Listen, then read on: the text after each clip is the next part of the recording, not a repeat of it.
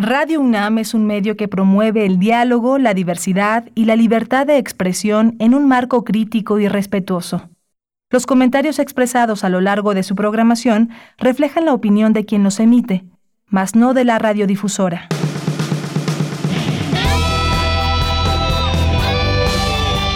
Prisma RU.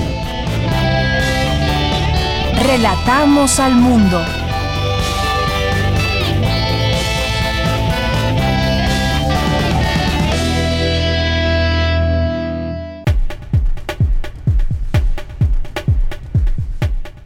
Buenas tardes, muchas gracias por acompañarnos ya en este espacio informativo de Prisma RU aquí en Radio UNAM. Nos encuentran, nos escuchan a través de las frecuencias de 96.1 de FM y 860 de AM, así como en www.radio.unam.mx. Ahí nos pueden encontrar, en nuestra página de internet. También sirve de que puedan navegar, conocer esta página que les ofrece mucho y muchos programas y también si se perdieron uno de nuestros programas, Ahí está nuestro podcast alojado en la sección de podcast y nos buscan eh, por orden alfabético. Pues muchas gracias por estar aquí. De verdad siempre es un gusto que nos puedan acompañar, que se den cita junto con nosotros en este espacio y esfuerzo informativo de lunes a viernes de 1 a 3 de la tarde. Pues como todos los días, mucha información que hay que comentar y sobre todo analizar.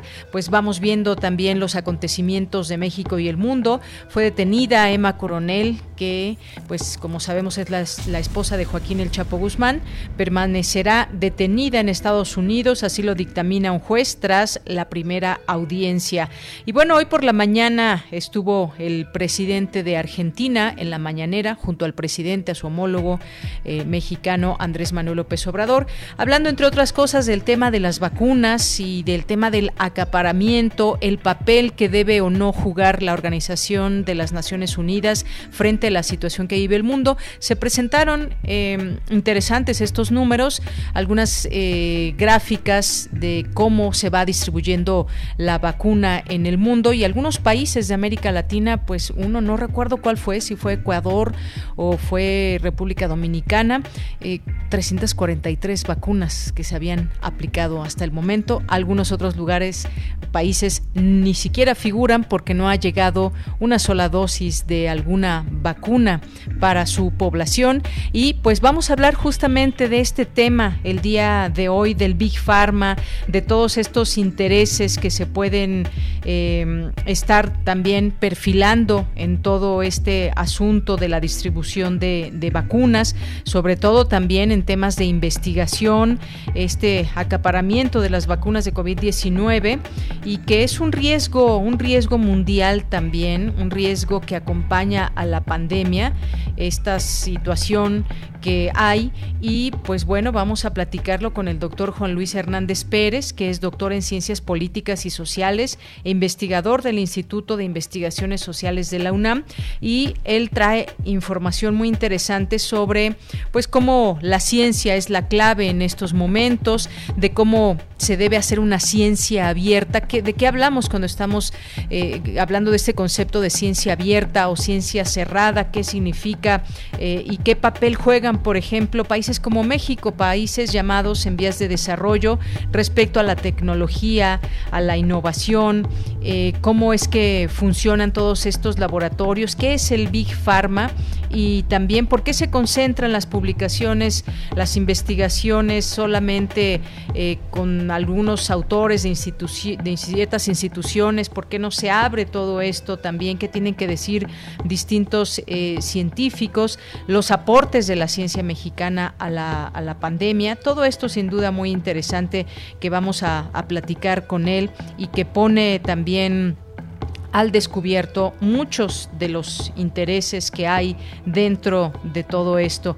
Y sobre todo pues nos preguntamos hay una monopolización de la salud bueno pues vamos a platicar con él de este tema. Otro tema pues va a ser el, regreso o no a clases por parte de las escuelas privadas que ayer hacen un posicionamiento. Hay que decirlo no todas pero sí una buena parte eh, a través de su presidente y dicen que pues ya ya tienen que regresar y que van a regresar el primero del próximo mes de marzo, a casi un año de la suspensión de clases presenciales. Expertos también cuestionan qué está haciendo la Secretaría de Educación Pública para mejorar, para adaptar a las escuelas, para regresar con seguridad a la presencialidad y pues cuál sería este plan de regreso a clases. Como les decía, las escuelas eh, particulares se quieren ir por la libre, muchas de ellas, y anuncian las clases presenciales, pero todo debe estar de acuerdo a un plan eh, generado desde las autoridades y pues también hay que ver las posibilidades. Se hablaba de que no todos regresarían a la par. Hay semáforos que nos van dando pautas y que en semáforo verde pues las escuelas ya podrían regresar, como en su momento lo habían anunciado en Chiapas o en, o en Campeche. Así que hablaremos también de este tema y hablaremos, eh, ya saben, aquí los invitamos a distintos eventos que eh, realiza nuestra universidad y en esta ocasión vamos a platicar del seminario Precariedad Laboral, COVID-19 y Latinos Inmigrantes. Es un trabajo también que se hace desde el Instituto de Investigaciones Económicas. Vamos a charlar con la doctora Genoveva Roldán, doctora en Economía. Eh, vamos a tener también hoy martes poesía con los poetas errantes, literatura con Alejandro Toledo en A la orilla de la tarde, cultura con Tamara Quirós, información internacional con Ruth Salazar y toda nuestra información como todos los días desde la universidad. Gracias allá en cabina a mis compañeros, a Socorro Montes en los controles técnicos, a Daniel Olivares en la producción y en la asistencia de Licea. Aquí les saluda Deyanira Morán. Bien, pues vámonos al resumen de la información. Desde aquí, relatamos al mundo. Relatamos al mundo. Relatamos al mundo.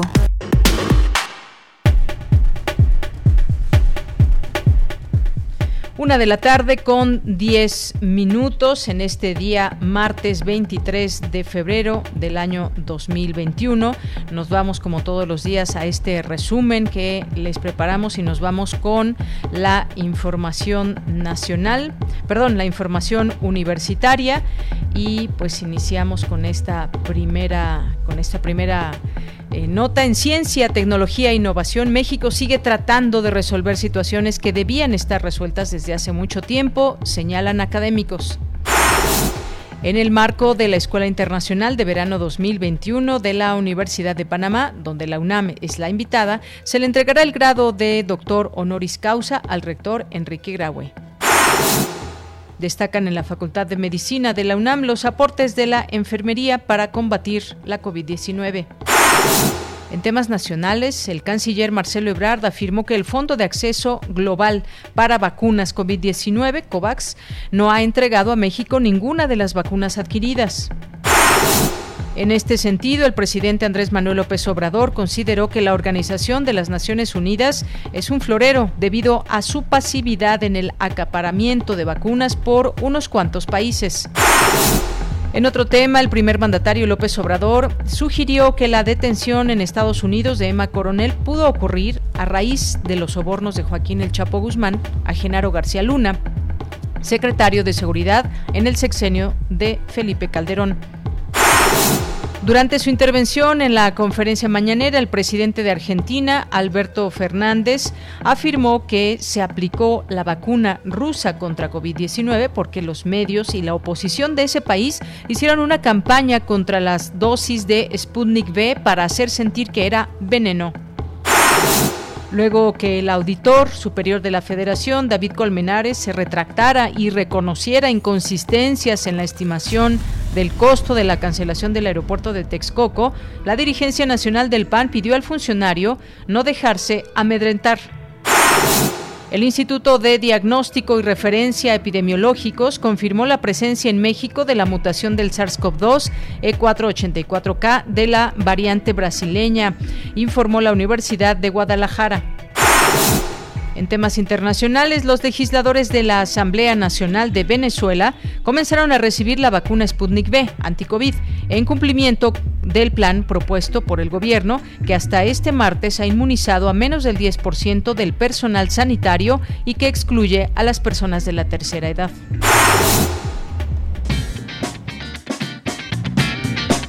Hoy en la UNAM, ¿qué hacer y a dónde ir? ¿Qué son las imágenes confusas y variadas capaces de engañar a nuestro cerebro? ¿Cuáles son las ilusiones ópticas? Estas y otras interrogantes son resueltas en el especial Intersección, donde podrás descubrir todo lo relacionado acerca de las ilusiones ópticas. Este especial se encuentra disponible en el canal de YouTube de Cultura UNAM. No te puedes perder el programa especial El archivo fotográfico de Rodrigo Moya, donde podrás descubrir la vida y obra de este importante fotógrafo mexicano, reconocido por su trabajo en el que capturó las desigualdades sociales y los disturbios políticos de Latinoamérica en los años 50 y 60, considerado uno de los pioneros y exponentes de la fotografía mexicana contemporánea. Disfruta de este especial que se transmitirá hoy en punto de las 21 horas por TV UNAM, canal 20.1 de televisión abierta. Recuerda que TV UNAM trae para ti lo más relevante de las actividades diarias de la edición número 42 de la Feria Internacional del Libro del Palacio de Minería en el programa especial Días Feriados, bajo la conducción de Laura García. Hoy disfruta de la entrevista al escritor José Ángel Leiva, quien hablará de su libro Un virus sin corona, crónicas de la pandemia. Además, disfruta de una charla con la doctora Susana López Charretón, quien abordará el tema de los mitos y realidades de las vacunas. Sintoniza hoy, en punto de las 19 horas, la señal de TV UNAM por el canal 20.1 de televisión abierta. Y recuerda, la prevención está en nuestras manos. Si utilizamos cubrebocas, nos cuidamos todos.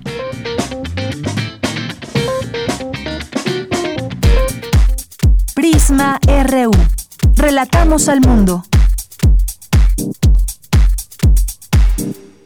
Una de la tarde con 15 minutos y entramos a el programa del día de hoy. Hay vecinos el día de hoy, vecinos de Ecatepec, que han bloqueado la avenida central porque exigen vacunas contra COVID. Como ayer mencionamos, pues ya se inició la vacunación en esta, en esta zona del país, en el Estado de México, en uno de los municipios más poblados de todo el país. Y bueno, pues esta fue la reacción ante pues la no apertura de algunos sitios que se habían programado para la vacuna contra COVID.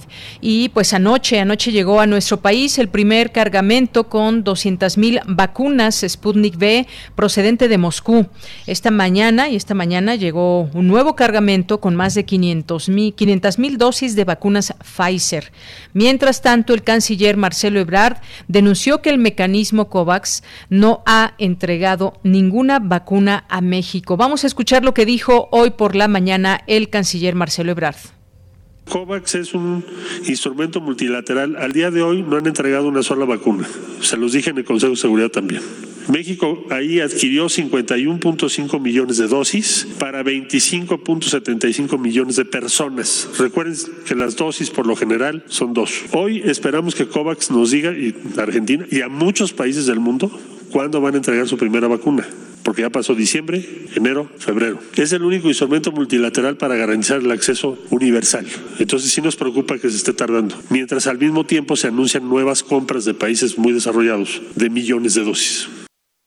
Bien, pues ahí está esta, eh, pues esta declaración a manera de reclamo de que pues no han llegado las vacunas a través de este mecanismo COVAX a México, Argentina y algunos otros países y pues da pie a ese tema del acaparamiento. Por su parte, el presidente Andrés Manuel López Obrador dijo que la ONU debe garantizar que todos los países del mundo tengan acceso a la vacuna contra COVID-19. Vamos a escucharlo se creó un mecanismo en la ONU, pero no está funcionando, porque de 80 países que cuentan con la vacuna, como se ha dicho, 10 están concentrando el 80%, pero hay más de 100 países que no tienen una sola dosis de vacuna. Eso es totalmente injusto. ¿Dónde está la fraternidad universal? De modo que la ONU tiene que intervenir porque parece un florero, está de adorno y es un acuerdo de todos los gobiernos que se tiene que hacer valer. Bien, pues en un momento más vamos a, a, seguir hablando de este tema de acaparamiento, de por qué se concentra esta entrega solamente en algunos países y cómo pues van los acuerdos a los que se habían comprometido para el envío de vacunas a distintos sitios, entre ellos México. En tanto que al día de hoy la Secretaría de Salud reporta 180.536 muertos por coronavirus y 2.043.632 casos confirmados. Hasta el día de hoy estos son los números aquí en México. Continuamos.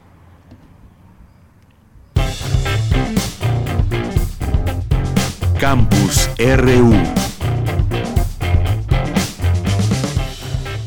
Bien, en nuestro campus universitario, ante la aparente desaceleración de la pandemia y la declaración del semáforo sanitario en color naranja en distintas entidades federativas, incluida la Ciudad de México, la UNAM refrenda las disposiciones que para el efecto fueron publicadas en la Gaceta Universitaria. Las actividades escolares presenciales no se reanudarán sino hasta 10 días después de que el semáforo local se encuentre en verde y el profesorado ya haya sido vacunado. En todo caso, el regreso será gradual de acuerdo con las disposiciones que para el efecto determinen los consejos técnicos y el Consejo Académico de Posgrado con plena observancia de las disposiciones emitidas en los lineamientos para el regreso a las actividades universitarias en el marco de la pandemia. Así que pues queda más que clara la postura de la UNAM frente a la situación que actualmente se vive. Y nos vamos ahora con mi compañera Cindy Pérez Ramírez, que ya está en la línea telefónica, y pues la contribución del personal de enfermería ha sido vital para poder combatir la pandemia. ¿Qué tal, Cindy? Muy buenas tardes, adelante. ¿Qué tal, Deyanira? Muy buenas tardes. Así es, en México las enfermeras y los enfermeros son los más afectados en contagios por COVID-19. 40% del total de casos acumulados de COVID se registró en este sector. Ante ello, la Facultad de Medicina de la UNAM organizó el seminario Retos de Enfermería ante COVID-19, en el cual la maestra Rosa Amarili Zárate, directora de la Escuela Nacional de Enfermería y Obstetricia, se refirió a la necesidad de invertir más en la educación de enfermeras y enfermeros, así como crear puestos de trabajo mejor remunerados. Países parecidos al nuestro, como Chile, por ejemplo, en donde eh, con una economía media tienen una tasa de 4.5 enfermeras a 5 enfermeras por mil habitantes y sin embargo México andamos en una cifra de 2.5 o 2.6 enfermeras por mil habitantes. Sí, 315 mil enfermeras para atender a más de 120 millones de mexicanos en todo el sistema de salud. En este sentido, pues el colapso que hubo, y hay una enfermera especialista por cada nueva enfermera. Y de estas especialistas, las que se requerían, que eran de cuidados críticos, cardiología, respiratorio, en fin, no necesariamente son las que se están formando que este país requiere urgentemente una política nacional de formación de enfermeras. La directora de la ENEO señaló que en esta pandemia estuvieron pendientes de sus estudiantes y realizaron acciones como un programa de capacitación, elaboración de guías clínicas, entre otros. También se capacitó en la definición de triage respiratorio, en la atención primaria, en equipo de protección personal. Quiero decirles que no solamente se capacitó en la escuela, sino también a través del donativo del Senado de la República y del apoyo del señor rector de nuestra universidad que hizo posible que las enfermeras y los profesionales de la salud tuvieran equipo y se capacitarán en esto, ¿no? Se, repartieron cerca de 150 mil kits de eh, protección personal a las enfermeras, pero también a los pasantes de enfermería que estaban en los diferentes escenarios. La escuela, junto con la Facultad de, Psicología, la Facultad de Medicina y el posgrado de Enfermería en Salud Mental, eh, desarrollaron un programa de contención emocional a través de chat y teléfono para cuidar la salud mental de nuestros estudiantes, profesores y de nuestras enfermeras en servicios clínicos. Deyanira, este es el reporte de este seminario Retos de Enfermería ante COVID-19. Eh, Cindy, muchas gracias por esta información. Buenas tardes. Buenas tardes. Hasta luego. Bueno, pues ahí está este tema y esa contribución del personal de enfermería en todo eh, todos estos meses para combatir la pandemia. Nos vamos ahora con Dulce García. Analizan académicos cómo ha sido el desarrollo de la ciencia, tecnología e innovación en México. ¿Qué tal, Dulce? Buenas tardes. Así es, Deyanira. Muy buenas tardes a ti, al auditorio de Prisma RU. Deyanira, el cultivo de la ciencia en México es relativamente reciente. Aún más el de tecnología y el de innovación. A lo largo de 50 años en México se ha ido perfilando una política para ciencia, tecnología e innovación que comprende desde la creación de un exitoso programa de formación de capacidades científicas y el establecimiento de instituciones hasta el diseño de estrategias de articulación social con énfasis en la vinculación del conocimiento en el sector productivo. Estas y otras cuestiones de Yanira las aborda el libro Vaivenes entre innovación y ciencia del Instituto de Investigaciones Sociales de la UNAM, durante la presentación de este libro, William Lee, coordinador de la investigación científica, resaltó que esta compilación toma en cuenta todas las ciencias del conocimiento sin dejar ninguna de lado. Esta comprende, dice él, a las duras y las llamadas blandas y además resalta también la necesidad de la colaboración entre instancias de diversa índole. Vamos a escuchar al académico. Y aquí quiero aclarar que cuando digo ciencia me refiero absolutamente a todas las áreas del conocimiento sin discriminación alguna. Las duras, las blandas, las no tan blandas, como ustedes las quieran llamar, absolutamente todas. Eh, se refiere a la renovación de la planta académica en nuestro país, se refiere a la descentralización, a la colaboración de diversas maneras, incluyendo consorcios, a los centros públicos de investigación con ACID, a las instituciones de educación superior, trata la inversión, sin la que no podemos hacer gran cosa, y la interacción entre absolutamente todos los sectores de la sociedad para que este, en particular, el sector de generación de conocimiento y, de trabajo académico, pueda contribuir al desarrollo de nuestro país. Y bueno, mira en este libro, les recuerdo el nombre, Vaivenes entre innovación y ciencia, se discute también por qué es que todavía no se logra concretar una política de largo aliento en materia de ciencia aquí en nuestro país y que se haga esto además con una armoniosa relación entre la generación del conocimiento y los requerimientos sociales. En la presentación del libro también estuvo presente eh, José Ramón Cosío, exministro de la Suprema Corte de Justicia, quien dijo que en México, en materia de ciencia, se siguen discutiendo asuntos que ya deberían estar resueltos desde hace mucho tiempo. Vamos a escucharlo. ¿Debemos tener investigación de frontera o solo concentrarnos en aquella que coadyuve a la solución de los problemas de los sectores menos favorecidos?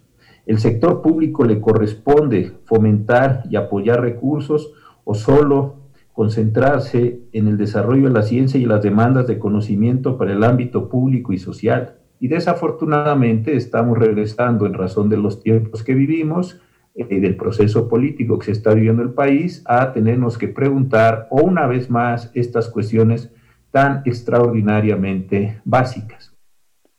Y bueno, finalmente comentarles que Vaivenes entre innovación y ciencia aborda un tramo de este proceso de desarrollo científico en México a través de un análisis riguroso y pormenorizado de los rasgos más emblemáticos desde la política de ciencia, tecnología e innovación de la administración de Enrique Peña Nieto. Es la información de Yanira. Pues muchas gracias, gracias por esta información, Dulce. Muy buenas tardes. Gracias a ti, buenas tardes. Hasta luego. Prisma RU. Relatamos al mundo. Porque tu opinión es importante, síguenos en nuestras redes sociales, en Facebook como Prisma RU y en Twitter como arroba PrismaRU. Continuamos, es la una con 27 minutos. Como les había dicho, vamos a, platicar sobre varios temas que quedan expuestos eh, en el contexto nacional e internacional en torno a la ciencia, el tema de las vacunas, todo esto, pues visto desde esta, eh, este momento que estamos viviendo de la pandemia. Ya es en la línea telefónica el doctor Juan Luis Hernández Pérez, que es doctor en Ciencias Políticas y Sociales e investigador del Instituto de Investigaciones Sociales de la UNAM. Bienvenido, muy buenas tardes. Muy buenas tardes, Deyanira. Eh, agradecido por esta oportunidad para discutir un tema que hoy preocupa a toda la opinión pública y también saludos a todas eh, las radioescuchas y todos los radioescuchas universitarios y público en general. Gracias, doctor, por aceptar esta invitación a platicar y exponer sobre ese tema tan importante. Eh, usted ha hablado al respecto y ha hecho algunas aportaciones, me parece muy valiosas, de poner en la mesa, por ejemplo, temas como el de la ciencia abierta, el cómo se da, eh, pues, eh, esta pues situación en el mundo, quiénes eh, pues están haciendo más investigación, cómo se va dando esta distribución, no solamente hoy vemos de las vacunas, sino también del conocimiento. Me gustaría, doctor, empezar porque pues nos hable de qué es la ciencia abierta y por qué mirar a ese tipo de ciencia para enfrentar los desafíos de la pandemia. Eh, muy bien, Mira, mira eh, pensar en eh, ciencia abierta eh, es causa de una eh, situación desfavorable que estamos padeciendo, que es en efecto el acaparamiento de las vacunas. Entonces, esta propuesta surge como una posible solución, sobre todo en el corto y mediano plazo, para resolver esta situación. ¿Qué es ciencia abierta? Bueno, desde los estudios eh, sociales de la ciencia, la tecnología e innovación, consideramos que eh, esta, la ciencia abierta, eh, sobre todo es una oportunidad en términos de una relación más democrática que permita que la información científica, los datos y los resultados sean más accesibles. Estamos hablando de un acceso abierto que fomente la participación activa de eh, los interesados, es decir, de la sociedad. Y hoy, en el contexto de la pandemia, más que nunca, eh, eh, surge esta necesidad de un acceso abierto a los beneficios de la ciencia, que por supuesto hoy son muy claros. tenemos claro en este contexto adverso qué es la ciencia y no otros rubros, eh, la encargada hoy de eh, poder eh, mitigar hasta cierto punto lo que está sucediendo ¿no? en términos de este virus. Entonces, por eso necesitamos que todos los esfuerzos científicos, tecnológicos e innovación y sobre todo sus resultados sean compartidos de manera democrática Así es, doctor. En este sentido, pues es importante cuando hablamos de ciencia, pues se ha dicho que es el momento de la ciencia por muchas razones, porque ese conocimiento científico pues nos da pauta y eh, las posibilidades de entender lo que está sucediendo y sobre todo las investigaciones que van saliendo eh, día con día. Pero también debemos hablar de monopolización, quizás, del conocimiento en el sector tecnológico, farmacéutico, entre algunos otros sectores. Eh, hay una ponencia que usted dio hace unos meses que me pareció muy interesante porque pues eh, se está generando una línea de, de pensamiento, reflexión sobre la ciencia, la tecnología y por qué no también el tema de la democracia, sobre la participación pública de, de, la ciencia y bueno, pues cómo llegar a un sistema que se base en redes colaborativas y los distintos actores pues compartan este conocimiento. Usted ve en el panorama actual eh, pues una cierta mm, postura de acaparamiento del conocimiento. Hoy vemos también que esto puede eh, pues guiarnos hacia una situación que estamos viendo de acaparamiento de vacunas. ¿Qué es lo que usted ve? Y si nos puede también ir introduciendo al término de Big Pharma. Muy bien, mira. Em, mira, eh, el día de hoy, eh, como mencionaba al inicio de esta entrevista, una de las principales preocupaciones en la opinión pública es este tema de acaparamiento mundial como tú ya eh, eh, bien has señalado en la parte introductoria de este programa, eh, también ha sido señalado por distintos funcionarios públicos internacionales y en particular el día de hoy, ¿no? en, la mañanera. ¿Y por qué se da este fenómeno de acaparamiento mundial de las vacunas? Bueno, se debe principalmente a que la vacuna no es un bien público. Eh, esta vacuna, ¿no? Eh, eh, esta pandemia, perdón, es vista por algunos como una oportunidad de lucrar y también como una oportunidad política para implementar y sobre todo no perder estos privilegios. También las empresas multinacionales, transnacionales, eh, dedicadas al sector farmacéutico, eh, han en este contexto eh, se han interesado en desarrollar estas vacunas porque ven también una, oportunidad de, de, lucrar. ¿no? En concreto, esta es una oportunidad de lucrar. Lo menciono porque previo a la pandemia, las principales farmacéuticas, es decir, el Big Pharma, no se había interesado eh, tanto como ahora sí en el desarrollo de vacunas. De hecho, habían abandonado desarrollos, eh, investigaciones eh, en torno a las principales vacunas como el dengue.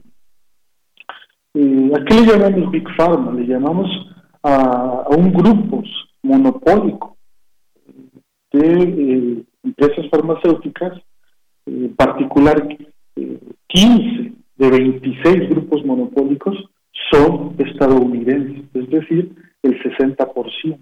Entonces una monopolización, un control eh, por parte de estos conglomerados farmacéuticos en torno al desarrollo de la ciencia, la tecnología e innovación relacionada con la salud. Y el problema de esto es que conlleva un modelo eh, tecnológico farmacéutico inspirado en la prioridad comercial. Eh, detrás de las motivaciones de, esta, de este Big Pharma, este gran conglomerado, por supuesto hay una prioridad comercial eh, mediante eh, patentes, es decir, mediante un acceso restringido a sus desarrollos tecnológicos, al beneficio de estos desarrollos y quién, eh, como vivimos en una economía de mercado, eh, quien eh, puede tener acceso a estos beneficios serán aquellas, aquellos países que tengan los recursos económicos para adquirirlos. Entonces esto genera barreras, restricciones al acceso de medicamentos y sobre todo en el contexto de la pandemia a la vacuna. También este modelo de monopolización impide la fabricación local de suministros y medicamentos.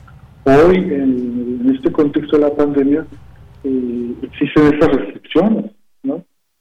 Eh, y de hecho, algunas propuestas son eh, tienen que ver con eso, terminar con este sesgo, que impide la fabricación local de la vacuna. Muy bien. Doctor, en este sentido, quizás esta sea la respuesta por la cual, por ejemplo, estamos viendo que en Estados Unidos se está teniendo un mayor acceso a las vacunas. Hay lugares en donde se puede ya adquirir a cierto precio la, vacuna y están teniendo, pues bueno, incluso su presidente dijo que en 100 días iban a, vacunar a 100 millones de, de personas en Estados Unidos, lo cual, pues bueno, yo creo que ningún otro país lo podría hacer. Esto que menciona usted de la patente, barreras de restricciones y de medicamentos, pues nos hace pensar, también en el tema de México y pues traer este planteamiento, aplicarlo a nuestro país. Se hablaba, por ejemplo, hoy, ya que menciona usted el tema de la mañanera, pues este mecanismo de COVAX que no ha permitido pues la entrega de vacunas que se habían comprometido en el caso de México, por ejemplo. Todo esto que usted nos plantea, plantea ya en la realidad pues eh, a eso nos lleva a entender que esta, eh, digamos, este acceso eh, está restringido y que algunos países se, ven, se van a beneficiar más que otros. En la mañana también se sacaban algunas gráficas de cómo se está haciendo la entrega de vacunas y pues parecería de alguna manera injusta este hacer llegar de vacunas a los distintos países. Así es, Deyanira. es una tragedia que la tarea esencial de fabricar y distribuir esta vacuna se haya dejado en manos de eh, pues un sistema capitalista que está en crisis y en decadencia. Eh, también eh, otra de esta tragedia, otra característica de esta tragedia es que hay un multilateralismo en crisis, que es justamente lo que observamos con el papel limitado que tiene hoy en día la ONU y que se refleja en, eh, puede ser eh, esta opinión preliminar, en, un fracaso del COA. ¿no?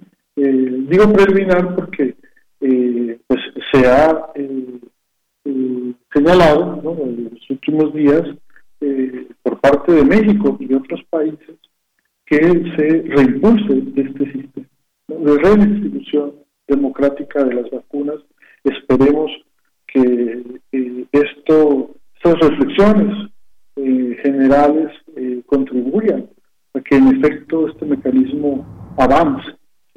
Eh, y por supuesto reconocer que parte de esta tragedia tiene que ver con una brecha tecnológica de nuestros países. En los últimos 30, 40 años de, en efecto, políticas económicas de corte neoliberal, es decir, costo-beneficio, eh, digamos, eh, el, el, el, origen de estas políticas, el costo-beneficio, pues importó más eh, darle prioridad a la importación de insumos médicos que producirlos en el país, con el pretexto de que en efecto era más barato importarlos que producirlos internamente. Eh, eh, esto se ha discutido ampliamente, por supuesto, en los últimos meses, lo sabemos, eh, existe, eh, repito, dicha brecha tecnológica y pretendemos que en este contexto sea un parteaguas para comenzar a mitigarla, en términos de que, de que haya una mayor, no solo apuesta, inversión en la ciencia, la tecnología y la innovación en los países en desarrollo, eh, como México, eh, sino también eh, en el, en el, digamos, en un mayor sistema de innovación nacional, es decir, en, poder amalgamar a los principales actores que tienen que ver hoy con la ciencia, la tecnología y la innovación, encabezados por el, Estado, no tiene que ser hoy eh, en este contexto una agenda encabezada por el Estado, no por actores, eh, en este caso transnacionales, porque justamente eso es de lo que nos quejamos, eh, pero que también sea democrática, donde se escuchen las distintas voces de los actores que hoy tengan que ver con la ciencia, la tecnología y la innovación. Claro, doctor, porque de pronto pues nos ponemos a pensar también eh, en la vacuna mexicana o los esfuerzos que se hacen desde México ante la pandemia, la posibilidad, las ganas, el trabajo que también se le está imprimiendo con distintos esfuerzos que se han unido universitarios a través de sus expertos, sus científicos con respecto a la vacuna mexicana. Y, nos preguntamos pues bueno cuáles son estas posibilidades que se dan también para que se invierta en estos proyectos proyectos que también se crea en ellos, dado que pues se están haciendo con pues la más alta calidad y detenimiento, digamos, a, hacer las pruebas conducentes. Se sabe también desde México llevar a cabo los procesos para una, una vacuna eh, contra COVID-19 desde, desde México y nos ponemos también a pensar en el papel de, de, la ONU a, su vez, qué, qué papel está jugando ante pues el, el poner orden en, lo que estamos viendo en el mundo, que es algo quizás eh, preocupante, pero pues mirar también, decía usted, esto no es algo nuevo, esta situación de, de los países en desarrollo, entre ellos México, ¿por qué no mirar también desde pues quizás desde eh, pues desde el propio gobierno a incentivar estas eh, posibilidades como la vacuna mexicana o a qué está supeditado todos estos esfuerzos. Sí, eh, bueno, como te eh, mencionaba, eh, parte de esa tragedia que hoy llamamos este acaparamiento de vacunas tiene que ver, por supuesto, el papel limitado que en los últimos años y décadas ha tenido en términos de ciencia, tecnología innovación, eh, los países en desarrollo. Ha habido, repito, esta brecha tecnológica eh, que tiene que ver fundamentalmente, eh, cuando hablamos de, brecha tecnológica, con, por ejemplo, insuficiencia tecnológica referida a la falta de infraestructura, por ejemplo, también de información. Hay un sector de la población informado, pero otro desinformado.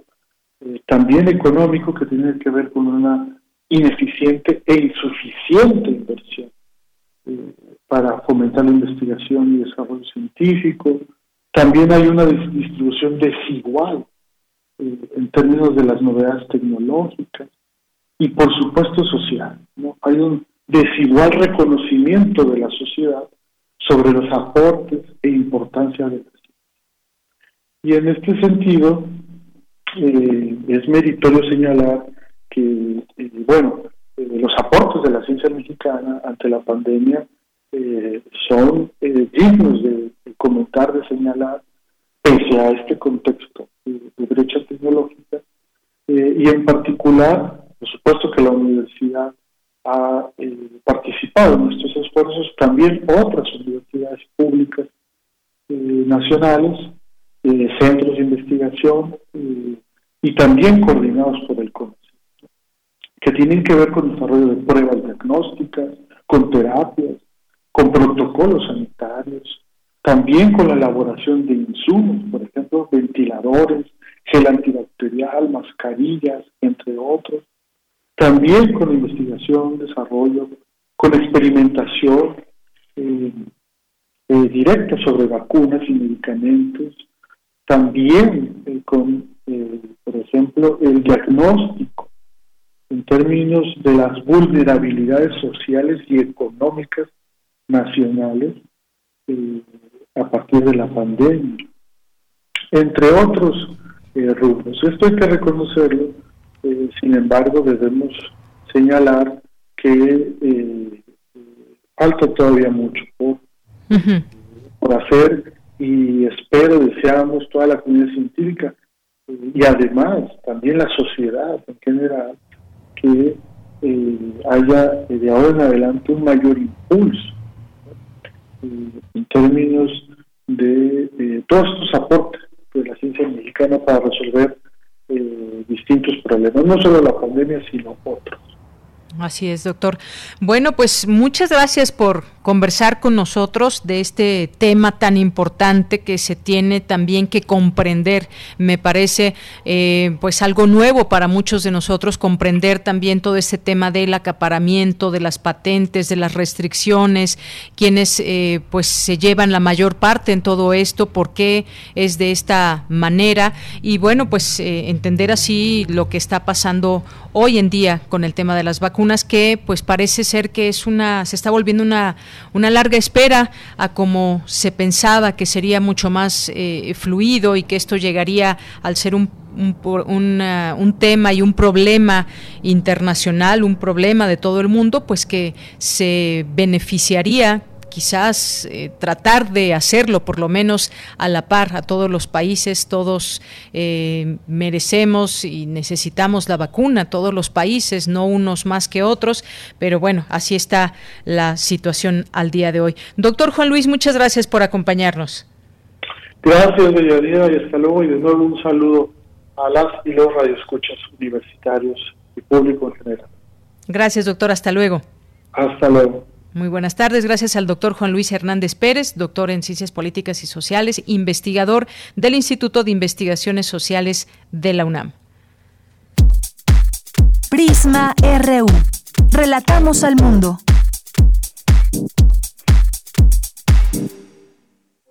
Queremos escuchar tu voz. Nuestro teléfono en cabina es 55 36 43 39. Bien, pues continuamos, ya es la una con 47 minutos, ya casi se va a cumplir un año de que los estudiantes dejaron de ir a la escuela, dejaron las clases presenciales para pues estar en, eh, escuelas eh, a través de casa, a través de este programa eh, de televisión que se anunció desde el gobierno de Aprende en Casa, de clases virtuales también desde pues prácticamente muchos desde preescolar hasta universitario se ha tenido que buscar la manera de seguir en clases, pero pues todo esto conlleva también muchas situaciones, como sabemos, lo vivimos de alguna manera eh, todos quienes estamos involucrados en esta cadena. Y pues ayer eh, vimos un anuncio por parte de, las escuelas privadas, de la Asociación de Escuelas Privadas eh, Particulares, en donde se decía o dijeron que el 1 de, de marzo regresarán a clases y hubo una serie de reacciones, claro que no son todas, las que piensan de esta manera, pero creo que es momento también de que podamos seguir reflexionando sobre el tema de la educación en tiempos de pandemia. Y hoy nos acompaña eh, Sebastián Pla Pérez, que es doctor en pedagogía por la UNAM, es investigador también en el Instituto de Investigaciones sobre la Universidad y la Educación, el ISUE de la UNAM. ¿Qué tal, doctor? Bienvenido, muy buenas tardes. Buenas tardes, Yanira. Muchas gracias por la invitación. Doctor, pues yo decía, ya casi un año de que se están tomando clases virtuales. ¿Qué balance puede hacer usted de todo esto? Y ya pues empezamos a preguntarnos, eh, dados distintos panoramas en algunos estados, quizás cómo regresar, cómo será ese regreso a clases y si debemos de estar todos, me parece, en el mismo barco o algunos pues están diciendo ya las escuelas privadas no aguantan, debemos de, de regresar presencialmente. ¿Qué ve usted en todo esto? Bueno, el tema es muy complicado, de entrada por la diversidad de opiniones e intereses. Por supuesto, lo primero que hay que eh, aceptar es que la eh, demanda o la exigencia o la amenaza de la NEP, de eh, la Asociación Nacional de Escuelas Privadas, para regresar el primero de marzo es totalmente inapropiada. O sea, no se puede de entrada y por voluntad violentar o no se debe violentar de entrada las condiciones sanitarias. Eh, en ese sentido, no son todas las escuelas privadas, ni mucho menos.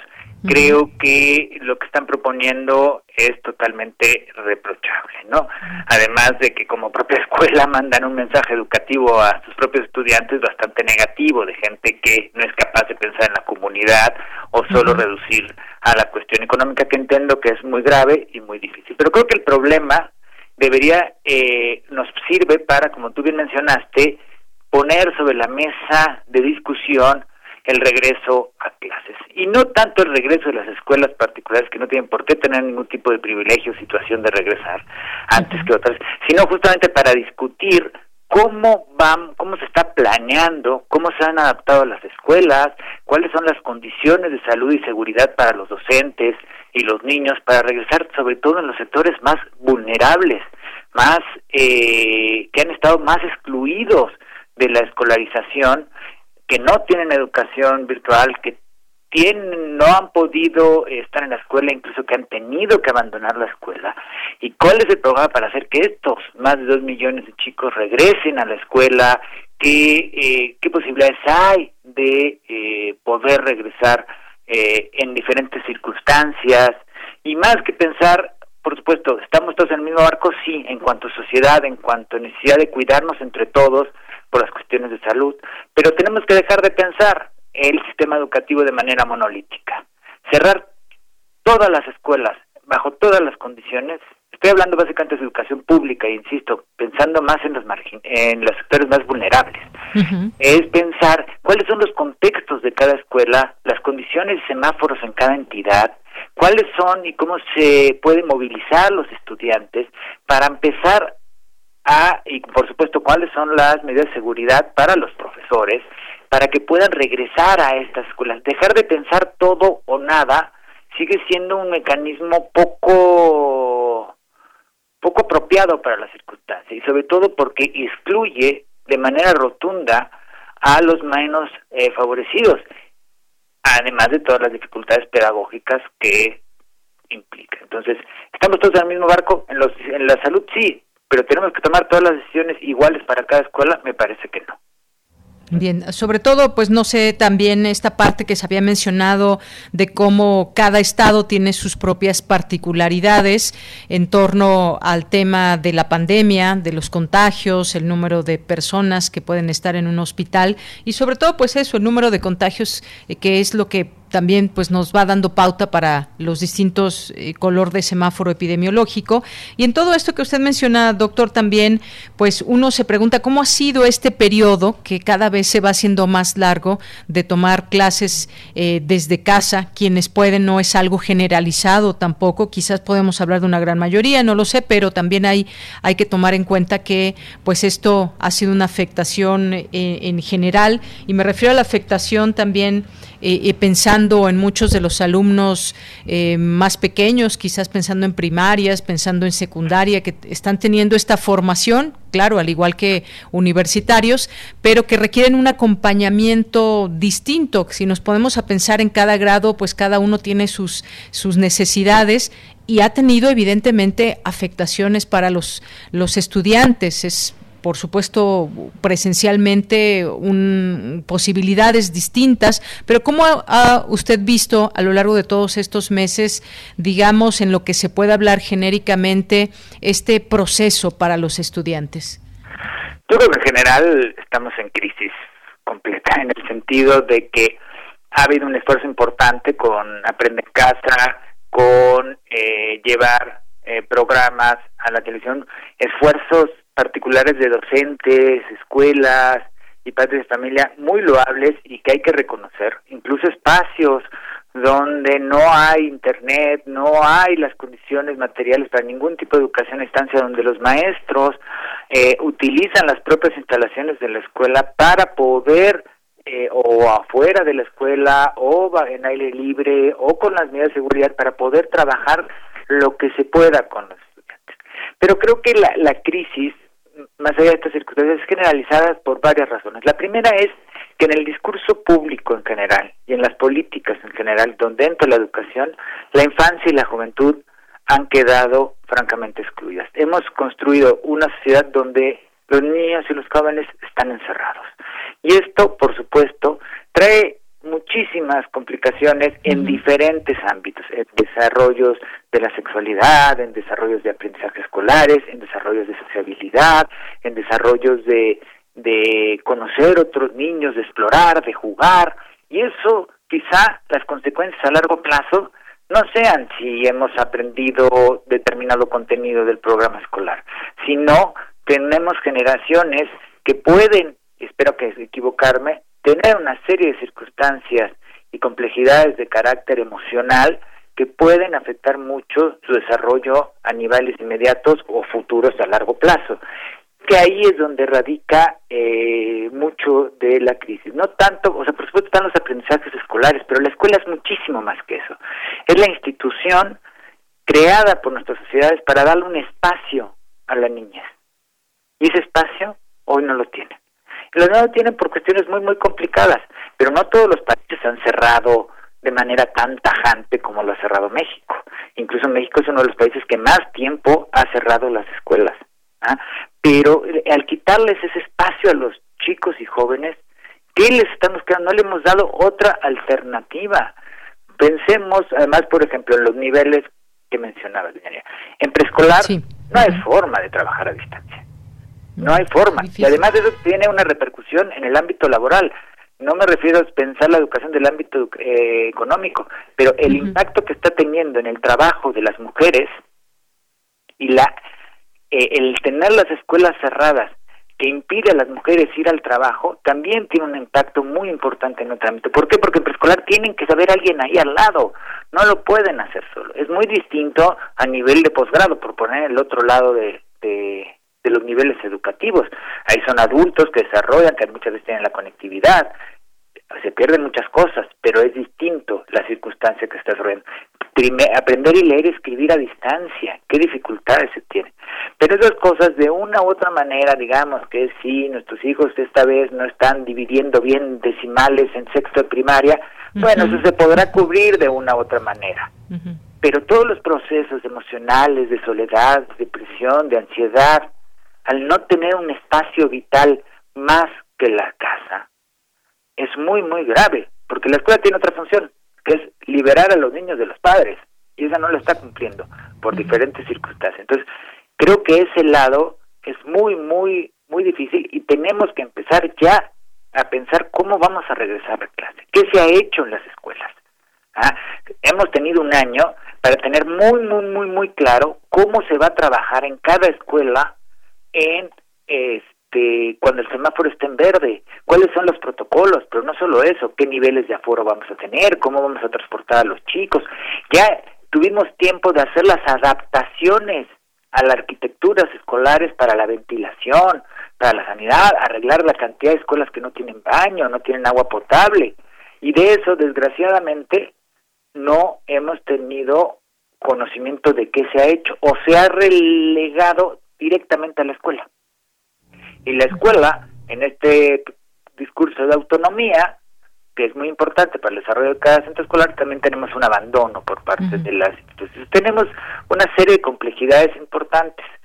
Pero yo creo que el problema mayor es que no veo una política general donde se ponga la juventud y a los niños y niñas en el centro del discurso. Y de ahí educativo, por supuesto. Claro, doctor. Bueno, pues mire, se nos acaba el tiempo. Ojalá que podamos seguir platicando en otro momento, porque pues entre más tiempo pase, más son las afectaciones para los niños. Entre más tiempo pase, pues más afectaciones de todo hay. Creo que usted lo ha explicado perfectamente. Eh, los niños en la escuela no solamente van a aprender conocimientos, sino también van a, a desarrollarse como personas, a convivir con otros niños, a aprender de la vida, pues no solamente no solamente solamente a sumar, a restar o, lo que indique el temario del grado escolar en el que estén. Y nos hemos enfrentado a eso, quienes tenemos niños de preescolar, primaria y demás, pues hemos tenido esa, esa situación, de pronto pues vemos niños que ya son adictos a las tabletas, niños que pues buscan dentro del encierro pues tener esa socialización de alguna manera con otros niños a través de las tecnologías, pero sí ha sido una situación muy difícil y realmente estamos viendo hacia allá cómo solucionar todo esto. Ojalá que lo podamos seguir platicando en otro momento, doctor.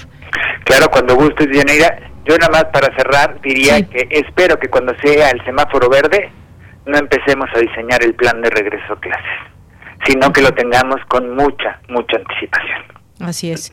Bueno, pues muchísimas gracias. Gracias, doctor. Buenas tardes. gracias a ti, Diana. Hasta luego. Saludos Hasta a todos. luego. Gracias. El doctor Sebastián Pla Pérez, doctor en Pedagogía por la UNAM e investigador en el Instituto de Investigaciones sobre la Universidad y la Educación. Ya son las dos de la tarde. Nos vamos al corte. Regresamos a la segunda hora de Prisma RU. Relatamos al mundo. Relatamos al mundo. Hemos estado en semáforo rojo casi todo el año. Y aunque sabemos que ha sido un año lleno de problemas y retos, es momento de seguir adelante. En RSP nos identificamos con las mexicanas y los mexicanos que siempre tienen el semáforo verde para ingeniárselas y salir adelante. Nosotros somos una red ciudadana progresista que como a ti, nada nos detendrá para llevar a México adelante. RSP Súmate a la red progresista y vamos juntos adelante. Entra a redes sociales progresistas.org. ¿De qué estás hecho México? Recuerda la fuerza de la gente que te fundó. En ti está el espíritu de la lucha, no por elección, sino por consecuencia. No elegimos ser guerreros. La adversidad nos hizo herederos de mujeres guerreras, de filósofos, ingenieros y emprendedores. En nosotros no cabe la derrota. Hoy más que nunca México, recuerda de qué estás hecho. Fuerza por México. 13 de febrero, Día Mundial de la Radio.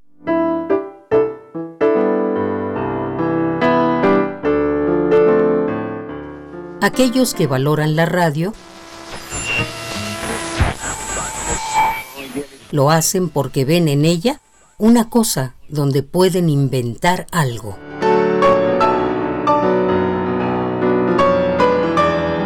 Bertolt Brecht. Nos escuchamos. Radio UNAM, Experiencia Sonora. Gel, cubrebocas, sana distancia, desinfectar las compras del súper, lavado frecuente de manos. Porque queremos que sigas cuidándote, ya puedes revisar en línea la lista nominal de electores. Hazlo en listanominal.ine.mx o en Inetel 804-33-2000. Tienes hasta el 10 de abril. Y si no estás en la lista nominal, pide una rectificación en nuestros módulos. El 6 de junio, el voto sale y vale. Contamos todas, contamos todos. INE. ¿Sabes en quién te conviertes cuando recoges la INE que tramitaste? En una ciudadana o ciudadano que puede decidir quién va a gobernar. En protagonista principal de las elecciones más grandes de la historia. En alguien que toma su cubrebocas y con valor sale a ejercer su libertad. Pero si no recoges tu INE antes del 10 de abril, no podrás votar. No lo dejes para el último. El 6 de junio, el voto sale y vale. Contamos todas, contamos todos. INE. Llegó el tiempo de vacunar a nuestras y nuestros viejos. Pero ¿cómo funcionan las vacunas? El ALEF, Festival de Arte y Ciencia, trae para ti qué son las vacunas y en qué consisten, mitos y realidades. Resuelve tus dudas con especialistas en biología y biotecnología el 25 de febrero a las 19.30 horas por Radio UNAM. Radio UNAM. Experiencia sonora. Prisma RU. Relatamos al mundo.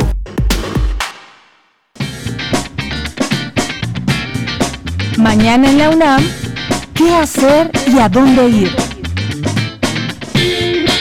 Este mes se cumplen 15 años del fallecimiento del artista plástico Juan Soriano, llamado el Mozart de la pintura, ya que desde temprana edad demostró grandes aptitudes para la creación plástica. Cultura UNAM le rinde un homenaje con la publicación de la revista realizada en el año 2002 por la escritora mexicana Elena Poniatowska. Dicho testimonio lo puedes consultar en el sitio oficial www.revistadelauniversidad.mx. ¿Sabías que cerca del 75% de personas recuperadas de COVID-19 presentan secuelas de la enfermedad? Cultura UNAM ha preparado el especial Fuera de la Caja, donde podrás conocer cómo enfrentar dichas secuelas. Este material se encuentra disponible en el canal de YouTube de Cultura UNAM. La Orquesta Filarmónica de la UNAM cumple 80 años de vida y para celebrarlo se llevó a cabo el Concierto Sinfónico FUNAM con la interpretación de grandes obras como la pieza Constructores del Efímero del músico Federico Ibarra. El Concierto Sinfónico FUNAM se encuentra disponible en el canal de YouTube de Música UNAM. Y recuerda, si aún te es posible, quédate en casa. Para Prisma RU, Daniel Olivares Aranda. Porque tu opinión es importante, síguenos en nuestras redes sociales, en Facebook como Prisma RU y en Twitter como arroba PrismaRU.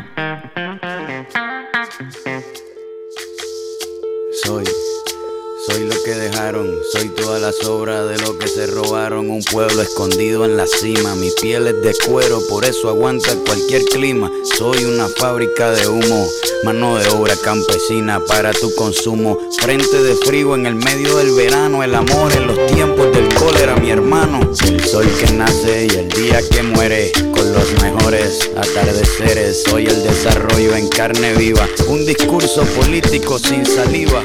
Las caras más bonitas que he conocido. Bien, pues estamos escuchando a René, conocido como Residente, y que fue miembro, fundador y vocalista de Calle 13, esto que se llama Latinoamérica.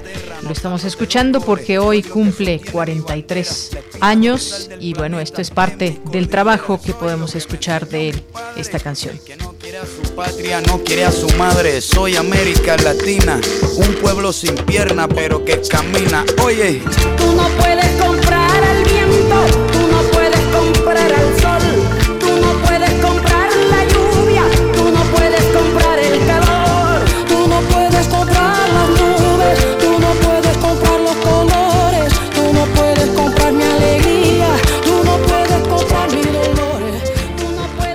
Bien, pues regresamos a esta segunda hora de Prisma RU. Muchas gracias por su atención, su compañía a través de la radio, a través de nuestras frecuencias, pero también a través de nuestras redes sociales, arroba Prisma RU en Twitter, Prisma RU en Facebook.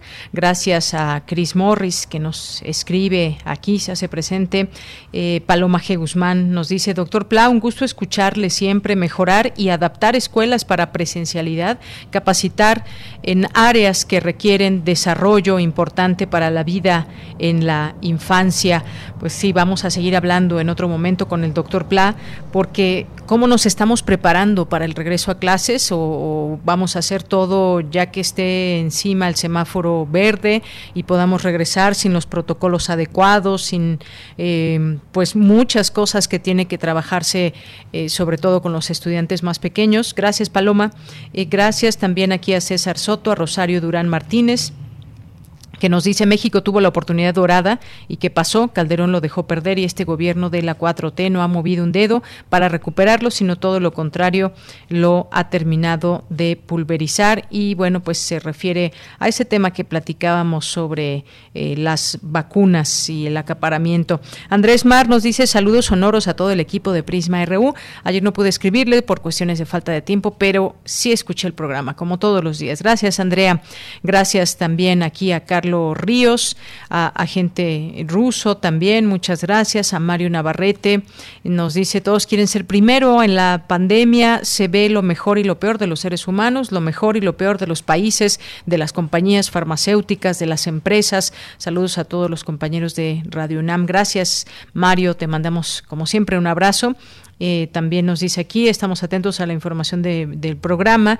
David Castillo también, eh, Flechador del Sol, aquí presente también. Muchas gracias. Felipe López, eh, Dana Resillas, Nidia, José Ramón Ramírez también. Muchas gracias. Roxana Trejo González. A todos ustedes aquí los vamos leyendo con mucho gusto, con mucha alegría. También gracias a, a Henry Paredes, a La Jaguara que nos dice, ahora sí se lució Prisma RU con ese recordatorio de cumpleaños de residente. Bueno, pues gracias allá a la producción. Muchas gracias y gracias a ti, La Jaguara, por este mensaje. Eh, gracias también. Eh, Paloma G. Guzmán que nos dice, también ha publicado algo la UNAM acerca de las adaptaciones curriculares, instalaciones y áreas para el retorno. Se le pregunta a CEP o se le encarga a cada instituto y unidad académica que conste, admiro el esfuerzo de dotar a residentes de material y campaña de tabletas. Muchas gracias, eh, Paloma. Bueno, pues creo que también eh, ha estado muy atento en todo esto nuestra universidad. Al principio, pues leíamos la información que dieron a conocer también la última información eh, sobre este tema. Armando Cruz también nos dice aquí, buen día, que los países más ricos acaparen las vacunas sin preocuparse de los países pobres no es de extrañar, pues son los mismos que han explotado los recursos del mundo y han dejado en la miseria a esas naciones explotadas, entre ellas México. Gracias Armando por el comentario también. Eh, a Barbastroika también aquí presente. Y nos vamos ahora a la información con mi compañera Virginia Sánchez, que ya nos tiene la siguiente información. Asegura el rector Enrique Graue que la UNAM y la Universidad de Panamá comparten interés por la libertad y el progreso. En un momentito más estamos con nuestra compañera Vicky. Ya está en la línea telefónica. ¿Qué tal, Vicky? Muy buenas tardes. Hola, ¿qué tal de ya? Muy buenas tardes a ti al auditorio de Prisma RU. En la UNAM se reconoce el papel que la Universidad de Panamá ha tenido en su nación como la lucha contra el autoritarismo, su capacidad de reconstruirse, de reinventarse y seguir creciendo para cumplir con sus responsabilidades frente a su sociedad. Así lo señaló el rector de la UNAM, Enrique Grague, durante la inauguración de la Escuela Internacional de Verano 2021 de la Universidad de Panamá, versión virtual, en la que la Universidad Nacional Autónoma de México es la invitada. El rector agradeció dicha invitación, pues dijo es una oportunidad para compartir saberes, historia y cultura, inquietudes actuales y perspectivas para un futuro mejor, así como para consolidar el intercambio de conocimientos, experiencias y estrechar los vínculos en áreas vitales para ambas instituciones, a quienes las une su historia e intereses comunes. Escuchemos al rector. Muchos son los puntos de encuentro en nuestra historia, los valores de libertad y progreso la formación de ciudadanos responsables y profesionales, la libertad de investigación y de expresión, la autonomía y su permanente defensa, los retos presupuestales que enfrentamos y la voluntad inquebrantable de superar dificultades. Por su parte, el rector de la Universidad de Panamá, Eduardo Flores Castro, agradeció el que la UNAM haya aceptado ser la invitada, pues ello, dijo, representa la generosa entrega de conocimientos de las mejores prácticas en la academia, la cultura y la gestión administrativa. Asimismo, anunció la entrega del grado de doctor honoris causa al rector Enrique Graue. Escuchen. Este doctorado fue aprobado eh, honoris causa en, en, el máximo órgano de gobierno que tiene la Universidad de Panamá, que es el Consejo General Universitario. Fue aprobado por unanimidad y vamos a hacerlo efectivo eh, este miércoles 24 de febrero.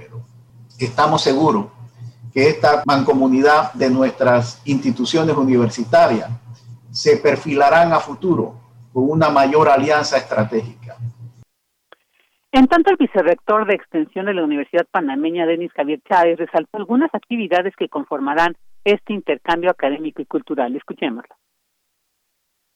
Con la UNAM hemos organizado un gran intercambio académico y cultural para esta Escuela Internacional de Verano.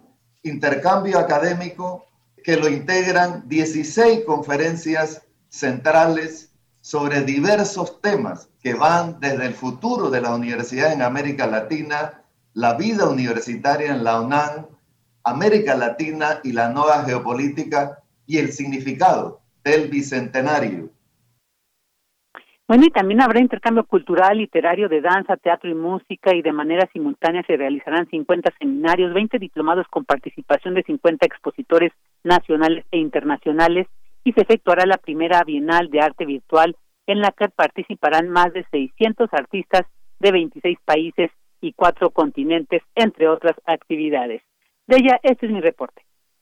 Vicky, muchas gracias por esta información. Muy buenas tardes. Buenas tardes. Gracias, Vicky. Bueno, pues ahí estas invitaciones también. Por supuesto, no se olvide, voy a hacer aquí el, anuncio eh, de la Feria Internacional del Libro del Palacio de Minería, que es virtual, como ustedes saben, como ya los hemos invitado para que sigan de cerca todas esas actividades que hay a través de su página pasa a ver, ya ahí otra vez regresamos.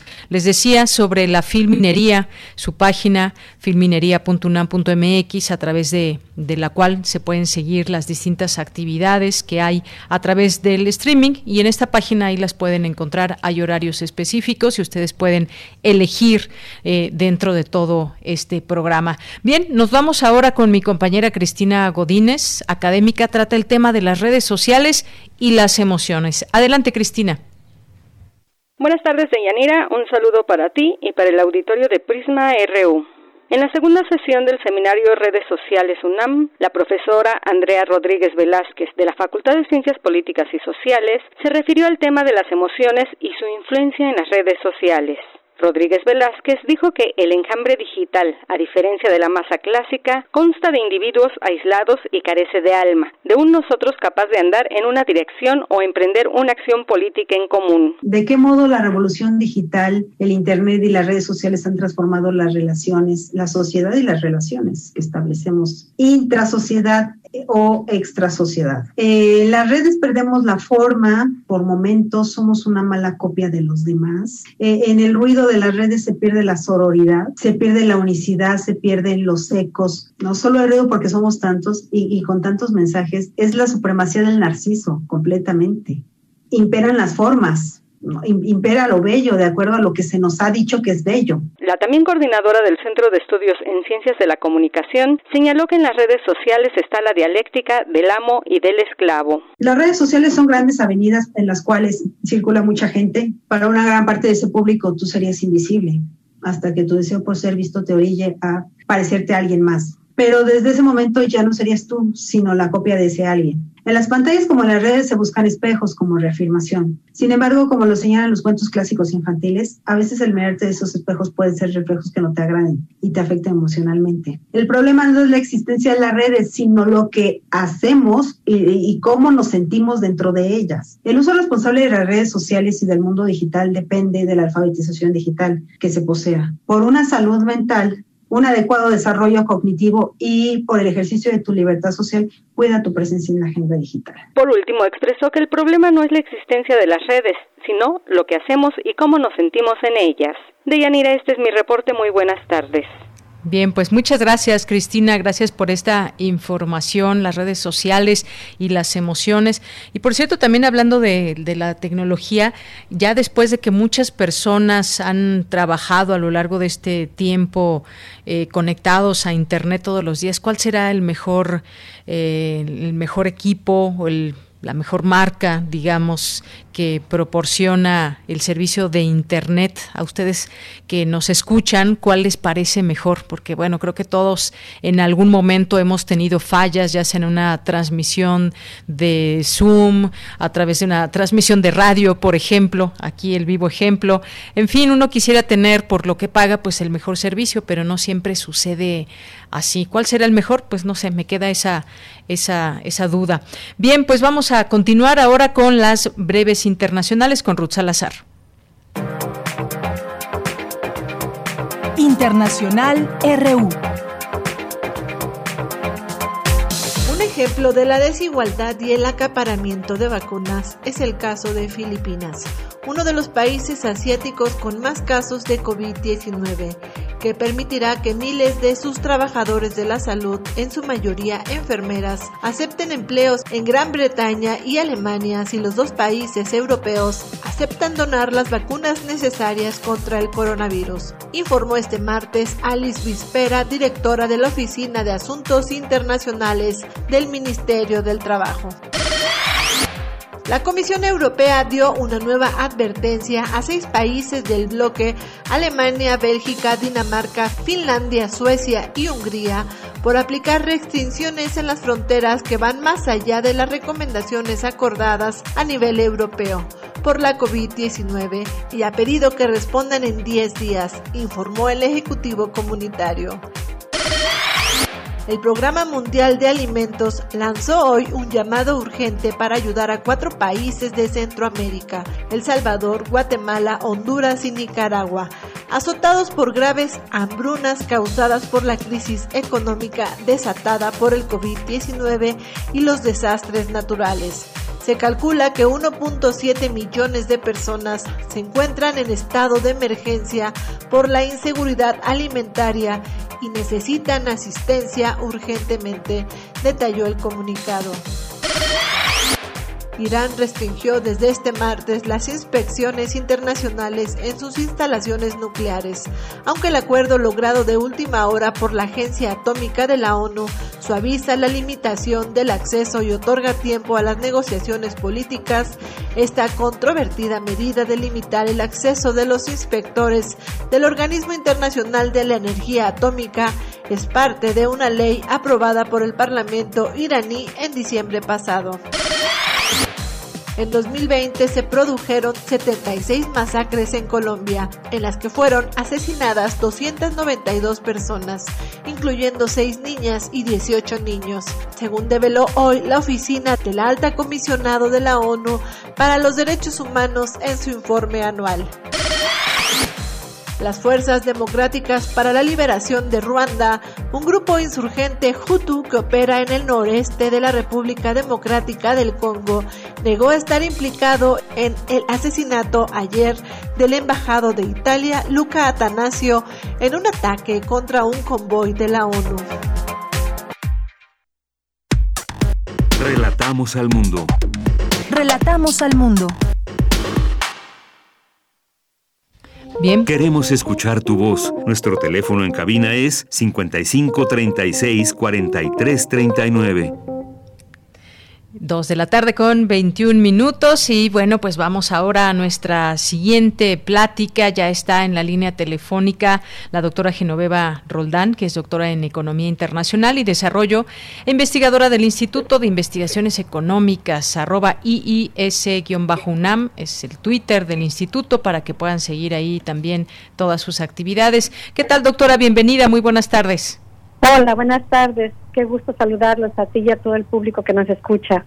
Gracias, doctora. Bueno, pues nos vamos con el tema. En primer lugar, bueno, pues este seminario Precariedad Laboral, COVID-19 y Latinos Inmigrantes, y todo esto dentro del contexto de esta pandemia que pues deja un rastro de alta desocupación, es decir, desempleo, inactividad, precariedad en el empleo en los inmigrantes latinos. Cuéntenos un poco para invitarnos a este seminario, por favor.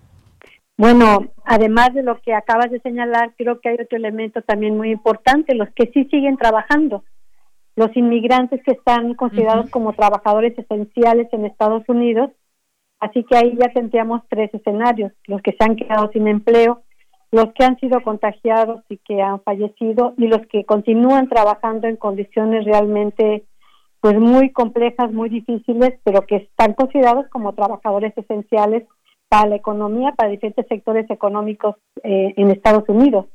Así que eso es lo que nos preocupa y nos ocupará en ese seminario que vamos a trabajar el próximo jueves. Un tema, sin lugar a dudas, muy importante porque, bueno, hoy en día el tema migratorio está muy posicionado como un tema fundamental para Estados Unidos a nivel mundial y sobre todo ahorita con las propuestas de reforma de Biden, ¿verdad? Pero se atiende más el hecho de que se supone que con esto se van a, regularizar a los indocumentados en Estados Unidos, que se van a lograr mejores condiciones para el flujo, pero se, se pone muy poca atención en un inciso que tiene este proyecto de ley, que es el apartado de trabajadores esenciales, en el que se aplica a los migrantes que laboran en el sector agrícola. Eh, y ahí es donde yo pienso que es muy importante que los que conocemos, trabajamos ese tema, pues opinemos y que veamos que los trabajadores esenciales, inmigrantes en Estados Unidos, fundamentalmente mexicanos, pero también centroamericanos y otros latinos, no nada más están trabajando en el sector agrícola. Eh, aquí hay sectores del, en, el sector servicio en donde estos trabajadores son fundamentales. hoy en día eh, todos los envíos de Amazon, por poner un ejemplo, o Walmart y demás, pues son trabajadores hispanos, son trabajadores latinos y fundamentalmente mexicanos, que están trabajando en condiciones realmente eh, con salarios bajísimos, sin las, los cuidados necesarios, exponiendo sus vidas. Y creo que esto hay que analizarlo, hay que estudiarlo y ese es el propósito de nuestro seminario. Claro, como usted bien menciona, no solamente es hablar de los empleos que se han perdido, sino los que están vigentes, la gente que tiene un trabajo y, poniéndonos también en esa observancia de los latinos inmigrantes, qué trabajos están desempeñando, eh, cuáles son las características de estos trabajos. Como sabemos, pues muchos, una gran mayoría de inmigrantes, pues eh, mandan dinero a sus familias aquí en México, pero qué tipo de hay. Eh, creo que es momento también de pensar si con el nuevo gobierno en Estados Unidos puede haber un, cambio en todo esto que beneficie eh, pues a los migrantes en general. Cada pues cada migrante podemos decir es una una historia y entender esto dentro del contexto de esta pandemia pues es importante analizarlo desde esa eh, perspectiva, desde esa mirada de analizar qué pasa con este con este tema. Así que este seminario pues está abierto para todo el público. Nos decía, es el próximo jueves. ¿Cómo podemos seguirlo, doctora? Pues a través de, eh, bueno, en la página del instituto está toda la información para no perder el tiempo en esto. Eh, eh, ahí pueden encontrar todos los datos para que se puedan conectar y estar presentes en este seminario, que yo creo que va a resultar muy interesante porque además se trata de un diálogo transnacional eh, el equipo del Instituto de Investigaciones Económicas, además de la doctora Patricia Pozos, que es de la Facultad de Economía. Eh, estamos trabajando con colegas de la Universidad de California que han logrado un financiamiento de la Fundación Melon muy importante y con ellos estamos trabajando para avanzar en este seminario, pero es un proyecto de más mediano y largo plazo. En este proyecto está trabajando el doctor Alejandro López y la maestra Daniela Castro y bueno, yo, perdón, que no beba, y, y pues es una investigación que nosotros consideramos muy importante porque es los reflectores se enfilan casi siempre a ver el problema del tránsito, las condiciones en las que se realiza este por el territorio mexicano y a ver las condiciones que eh, desde los lugares de origen explican la migración, pero pocos reflectores o menos luces observamos para estudiar cuáles son las causas que determinan este flujo, cuáles son las causas desde la economía de Estados Unidos que están determinando también o detonando este flujo migratorio. Porque no nada más es la pobreza, desde nuestro punto de vista, lo que explica la migración, son las necesidades del proceso de acumulación de capital en varios sectores económicos en Estados Unidos, lo que nos puede explicar también este flujo. Y pues lo estamos viendo con este proyecto de ley de Biden, en donde se reconoce a los trabajadores esenciales, los trabajos que hacen nuestros mexicanos, nuestros latinos en Estados Unidos. Pero insisto, no nada más en el sector agrícola, creo que eso es lo importante a destacar y es lo que queremos trabajar en este seminario en donde además de, los de la UNAM, pues estarán eh, colegas de la London School of Economics, también de la Universidad del Sur de California en Dorset. Y bueno, tenemos la presentación de todo nuestro proyecto que la hará el doctor Alfonso, eh, que nos va a presentar todo el proyecto en el cual estamos trabajando. Alfonso González Toribio, perdón, se me había escapado el apellido. Muy bien, doctora. Pues dejamos esta invitación. Es importante también escuchar estos diálogos transnacionales que nos dan perspectivas y nos, eh, nos acercan el entendimiento de lo que está pasando en este caso con latinos, inmigrantes, la precariedad laboral, COVID-19. Enmarcarlo todo desde esta mirada transnacional es importante sin duda, ya con la participación de estos eh, distintos centros de estudios también que usted hace mención.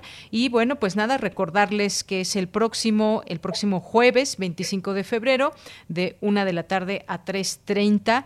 Y bueno, pues también eh, estarán aquí unidos en este seminario estas instituciones. Y bueno, pues lo pueden escuchar, lo pueden seguir a través de la página del instituto. Pues doctora Genoveva Roldán, muchas gracias por invitarnos, por eh, pues platicarnos de qué va este seminario. Muchas gracias. ¿Algo más que quiera comentar? No, al contrario, muchas gracias a ustedes por permitirnos que se escuche nuestra voz y pues invitarlos con mucho interés a que asistan a este seminario. Creo también se va a transmitir en Estados Unidos, en California.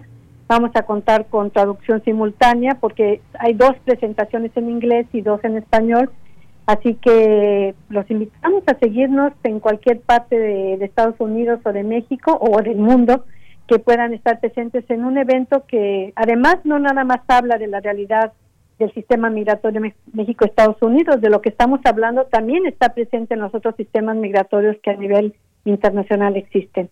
Así que creo que resultará como un tema muy importante en estos momentos y que pues es muy interesante profundizar en su conocimiento. Muy bien, doctora, pues muchísimas gracias y muy buenas tardes. Igualmente, buenas tardes, hasta luego. Hasta luego. Gracias a la doctora Genoveva Roldán, doctora en Economía Internacional, Desarrollo y también es investigadora del Instituto de Investigaciones Económicas, este seminario al que nos invita el próximo jueves. Continuamos. Relatamos al mundo. Relatamos al mundo.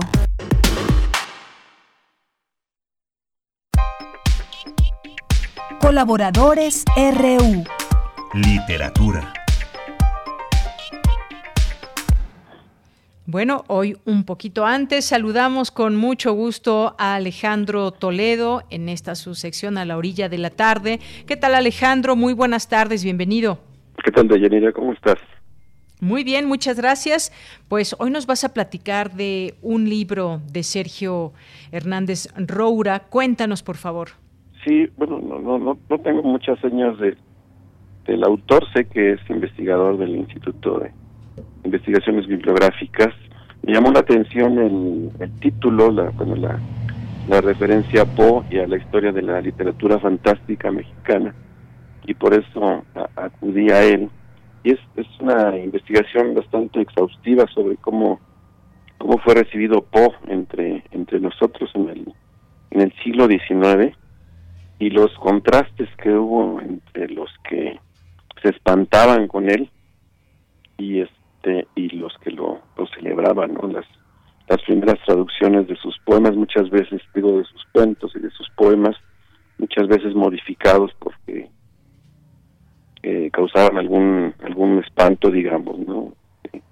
Entonces en la, la literatura mexicana se, se buscaba que fuera eh, una literatura nacional eh, que donde imperara la, la moralidad y que fuera edificante. Entonces las historias de Poe pues no no contenían nada nada de esto. Entonces la, investigación nos explica cómo fue este este arribo de Poe a, a México.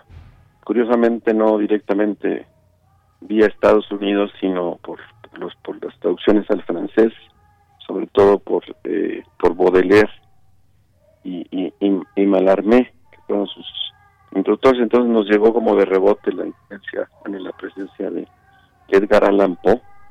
En la prensa del siglo XIX podías encontrar historias que por lo demás son con frecuencia excelentes, pero estáis avisados de que esta es la obra de un borracho, de un enfermo mental, de un hombre capaz y culpable de los peores de las peores fechorías.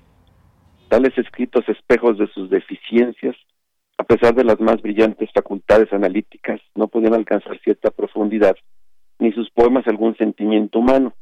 En cuanto a su crítica, reflejo de sus taras, se reduce a la de un peón que corrige las faltas gramaticales y denuncia los plagios, cuando resulta que él mismo es el mayor plagiario de todos los tiempos. Entonces había una, nos explica el autor, este Sergio Hernández Roura, había, no, no solo lo explica, sino que lo investiga y va a, los materiales hemerográficos, a las revistas, suplementos literarios del momento para rastrear esta, esta historia de cómo fue recibido Edgar Allan Poe entre nosotros, ¿no? Justo en, la etapa porfirista, con los con, el, pensamiento científico y positivista y con la idea de una buscar una literatura, una cultura que nacional edificante, pero en esa época también había este temperamentos distintos a los de los positivistas. Entre ellos estaban los, los que llaman, llamamos ahora los decadentes, los decadentistas. Entre ellos, eh, por ejemplo, José Juan Tablada, que fue un gran lector de, Edgar, Edgar Allan Poe. Eh, en la revista Moderna se publicaron muchas traducciones de Poe y, hubo muchas menciones precisamente ilustradas por el, pintor Julio Ruelas, que le dio como rostro, digamos, a, a las imágenes de, de Poe, a, sus personajes.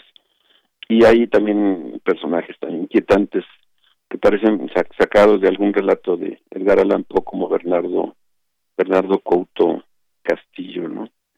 Eh, hay un verso de, de Tablada que me gusta porque bueno es una referencia a, sus, a su admiración que tiene por, por Edgar Allan Poe dice esfinge de azabache con ojos de topacio guarda la torva musa de Edgar Poe el palacio pero llegan los ecos de súbitos clamores y al son de los clarines y de los tambores conmuévese con épicos fluidos el espacio. Esos son, son unos versos de, de tablada. También hay un autor, José María Roa Bárcena, que por el tono de sus escritos alguna vez fue llamado el, el Po, el Po mexicano. Y este, y por último está, bueno, entre los, son muchos los que después, porque primero se tradujo, se comentó, ¿no? Se, se, le calificó, se le descalificó a Po por, sus, por su vida. Y después se empezó a, tener imitadores. y luego, en una etapa ya empezando el siglo, siglo XX, sobre todo con el grupo de la, del Ateneo de la Juventud, tuvo ya lectores como más literarios y más este, que revisaban, por ejemplo, algo que causó obsesión un poco entre nosotros, fue la teoría de la composición de o la filosofía de la composición de Poe. Y, y su producto digamos que es el, el poema el poema El Cuervo del que hay muchas traducciones algunas rescatadas por Elizondo hace unos años este, de Enrique González Martínez no uno uno de los digamos más poianos o poesianos de los de este de nuestra literatura quizás Bernardo Souto Souto Castillo, ¿no? que tiene un libro que se llama Fodelos de 1897 y donde también el autor aquí de, este de esta de este libro que fue originalmente una una tesis Sergio Hernández Roura eh, presenta algunos algunos ejemplos no es interesante porque quienes la gente de mi generación conoció a, Edgar Allan Poe este por Cortázar por las traducciones que Cortázar publicó en, en Alianza Editorial no y generalmente la historia de la literatura fantástica mexicana moderna arranca con Alfonso Reyes y aquel cuento de la de la de la cena. Y aquí podemos este, ver en este libro cuál esta como historia paralela que nos remite a finales del siglo XIX que es la llegada de los textos de Poe y, las distintas reacciones que, que, tuvo hasta digamos establecerse como un autor importante eh, y este y una una referencia en, en, el, en el siglo en el siglo XX no entonces este, me, me, me sorprendió el, el, el libro creo que la historia está bien rastreada no la la revisión bibliográfica y hemerográfica es, es exhaustiva y este y además pues es, pues una historia curiosa no como cae en el porfirismo en el positivismo como provoca espanto y, admiración en, unos y en, otros, ¿no? Y luego cómo su, su escritura es, asimilada por los por los autores mexicanos, ¿no? Realmente es un es un buen es un es, una buena. Las, las tesis, el, trabajo académico no siempre pasa la prueba de, de ser llevada al, libro, no, no, no, siempre pasa bien esa prueba. Y en este caso creo que se logra porque está siempre eh, pasar una tesis al libro implica una transformación y aquí creo que está bien bien bien llevada, ¿no? Muy bien, pues gracias por toda esta explicación, estas referencias que siempre nos das que resultan ser muy interesantes, Alejandro. Pues muchas gracias. ¿Algo más con que te quieras despedir? Bueno, la, editorial quien publica este, este ensayo es Bonilla Artigas, que tiene una librería ahí en Miguel Ángel de Quevedo. Entonces, este, lo, lo doy como referencia porque no es, pues, este, en estos tiempos hay que como que saber a dónde dirigirse. Entonces, quien pueda ir o hablar a la librería Bonilla puede este, conseguir esta esta publicación. El prólogo es de, Vicente Quirarte, que también es, es un buen lector de, Edgar Allan Poe.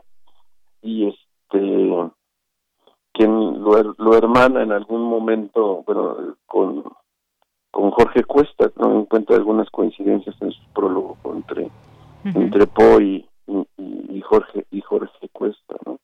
Entonces están todas esas recomendaciones de Edgar Allan Poe y la literatura fantástica mexicana 1859-1922, un prólogo de Vicente Quirarte. Muy bien. Pues Alejandro, como siempre, muchas gracias. Nos escuchamos dentro de 15 días. Que estés muy bien. Hasta luego, muy buenas tardes. Continuamos. Prisma RU. Relatamos al mundo. Queremos escuchar tu voz. Nuestro teléfono en cabina es 55 36 43 39. Bien, pues ahora ya nos vamos con los poetas errantes y bueno, pues en esta ocasión un poquito más tarde de lo normal, teníamos ahí una cuestión con el teléfono, pero ya estás con nosotros, Tana Ramos, muchas gracias por estar aquí, muy buenas tardes. Hola, Bellanira, qué gusto estar aquí con ustedes otra vez. Gracias. Bueno, pues cuéntanos hoy qué vamos a escuchar como parte del trabajo que hacen los poetas errantes. Ay, pues ¿Qué les puedo platicar? Hoy, por si no habían tenido suficiente la semana pasada, tenemos otra cápsula de amor. Esta es de, de esos amores que no fueron o que fueron, pero, pero ya no están, que no salieron de lo mejor. Esta cápsula trae una canción de mis favoritas de Serrat. Es un cover que hizo una de nuestras poetas, Lupita Buenrostro, y pues espero que la disfruten muchísimo. Muy bien, bueno, pues nos siguen hablando entonces del amor. Pues vamos a escuchar la Tana y si te parece, regresamos al término de esta cápsula. Perfecto. Adelante. Poeta soy, errando voy, buscando el sonido que dejó tu voz corazón, alcanzando el tuyo es un destino decidido, escúchame. Poetas errantes. Vuela esta canción para ti, Lucía, la más bella historia de amor que tuve y tendré. Es una carta de amor que se lleva el viento pintado en mi voz. A ninguna parte, a ningún buzón. ¿Quieres quedarte? ¿A dormir? ¿A qué más? Sí, por eso. Me quedo. ¿Quieres algo de cenar? No, estoy bien. Ah, ¿Solo tienes una cama? ¿Te molesta? Eh, no, no, para nada. No hay nada más bello que lo que nunca he tenido, nada más amado que lo que perdí. Te extrañé. Yo también, pero no sé qué hacer. ¿Con qué? Con esto. Nos estamos queriendo diferente. Yo siempre te he querido. En clase hicimos un ejercicio el miércoles. ¿Sí? Había que cerrar los ojos y visualizar a nuestro mejor amigo o amiga de la infancia del otro lado de un río. A alguien que hubiéramos querido mucho. Exacto. ¿Y eso qué tiene que ver? Que así me quieres tú. ¿Sí?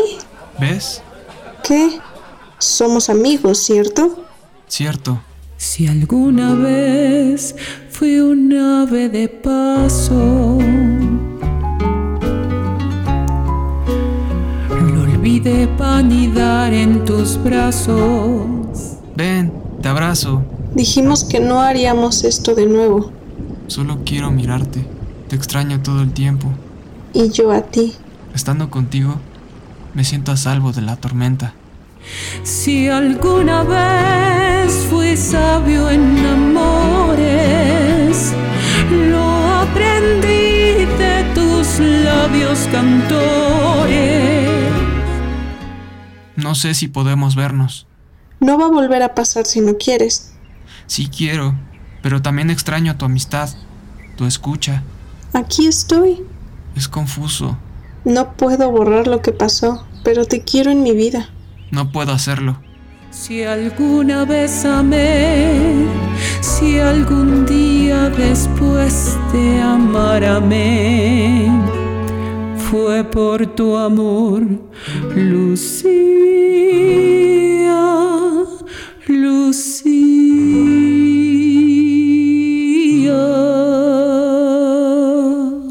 Siempre supe lo que quería. Debí pedirte que te quedaras. No, encontré las palabras. Revivo en mi mente cada momento juntos, desde las primeras risas hasta las lágrimas del último café. Cierro los ojos y me gusta imaginar que fuimos más valientes, que aún te abrazo. Vivo buscándote en cada conversación. Te extraño todos los días, de todas, todas las, las formas, formas posibles. posibles.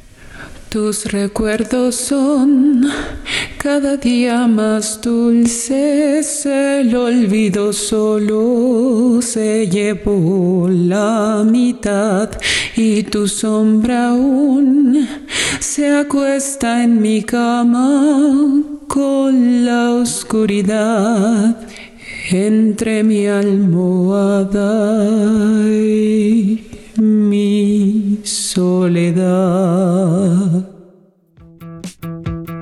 Esta es una producción de Poetas Errantes, unidos con la poesía y el corazón. Algo en ti me es muy familiar. Hay algo en este encuentro que no quiero olvidar. Poeta soy. Bien, pues Tana, regresamos contigo, pues nos cantan los poetas, nos cuentan, nos recitan, nos enamoran, de todo un poco, Tana. Así es.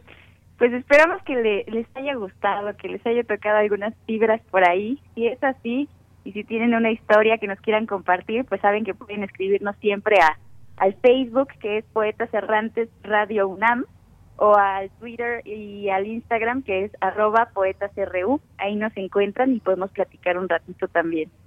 Claro que sí, gracias por invitarnos a que más gente lo los conozca a través de las redes sociales y compartan, que me parece también que es uno, uno de los propósitos también muy importante para ustedes, que pues hacen estos trabajos y nos presentan aquí cada semana, pero pues ustedes están al tanto de esta comunicación todos los días. Pues va desde aquí un abrazo a todos los que conforman Poetas Errantes. Gracias, Tana. Te mando un abrazo. ¿Algo más con que te quieras despedir?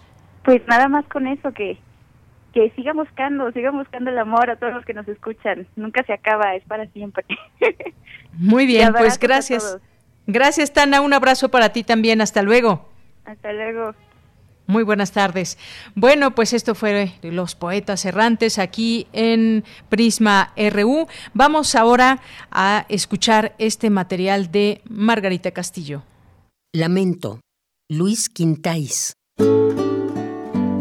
Al contrario de mí, sé que siempre amaste las fotografías porque siempre estuviste próximo, jocosamente, cerca de la muerte.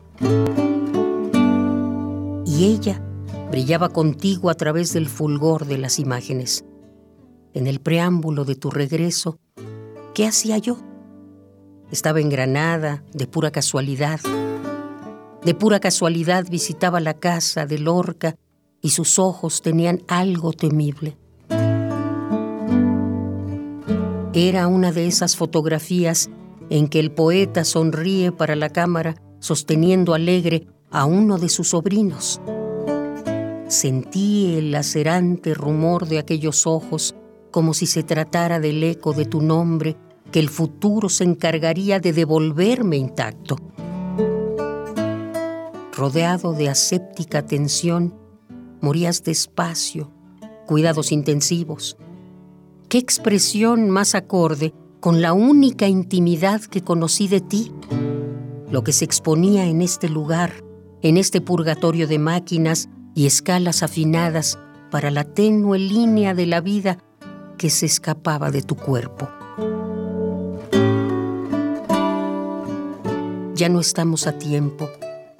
Y es que te encuentro ahí en un lugar de pesadilla, un lugar de fría, metálica arquitectura. Se ruega a la palabra el único modo de que recobres los sentidos, la única esperanza. ¿Qué te diré al borde de esta cárcel de reservas en que te encuentras envuelto?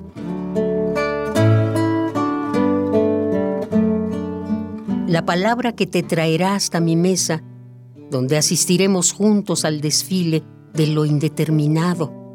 Nosotros, los que siempre amamos las explanadas donde lo indeterminado comienza a cantar.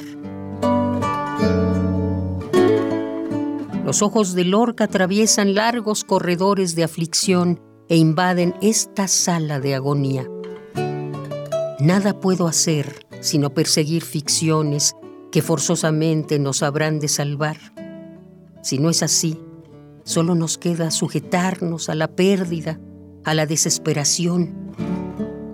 Oigo el viento que se desprende de los árboles que están en las fotografías que me envías. O mejor aún, imagino las brujas que se transforman en pájaros únicamente para habitar las postales que me envías. Sobreviviéndote, quizá te haya traicionado habré sido yo aquel que te condujo de la mano hasta el lugar convulso donde para leer se implora la luz y se obtiene el silencio? Te alejaría de este silencio. ¿Cómo hacerlo? ¿Sabré cambiar de isla?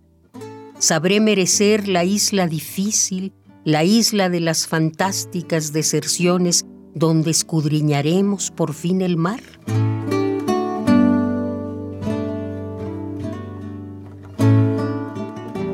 Lamento, Luis Quintáis.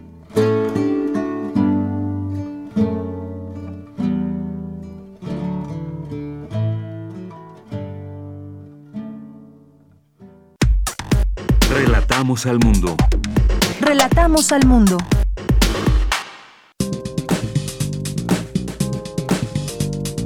Cultura RU.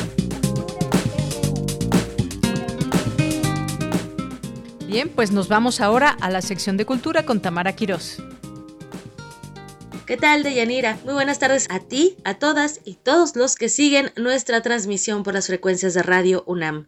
Nos acercamos al final del programa, no sin antes invitarlos a que nos cuenten en redes sociales cómo han pasado estos días, han seguido las transmisiones que les hemos recomendado. Recuerden que la Feria Internacional del Libro del Palacio de Minería se está llevando a cabo hasta el 1 de marzo. Hay actividades en línea, presentaciones de libros, mesas de discusión. También pueden escuchar unas cápsulas donde los autores nos cuentan parte de lo que han realizado durante este año, qué es lo que están presentando, qué los inspira, y cómo han vivido parte del confinamiento y cómo están viviendo también esta edición virtual de la Filminería. Recuerden seguir sus redes sociales y también recuerden escuchar a las 5 de la tarde la Agenda Filminería, donde les compartimos parte de los eventos que pueden disfrutar a través de la virtualidad. También cuéntenos si han visto las películas que les hemos recomendado, leído los libros, si han tomado un curso en línea. Vaya, comuníquense por redes sociales. Recuerden que estamos en arroba prisma.ru. Mientras tanto, les comparto que el Instituto de Investigaciones Estéticas de la UNAM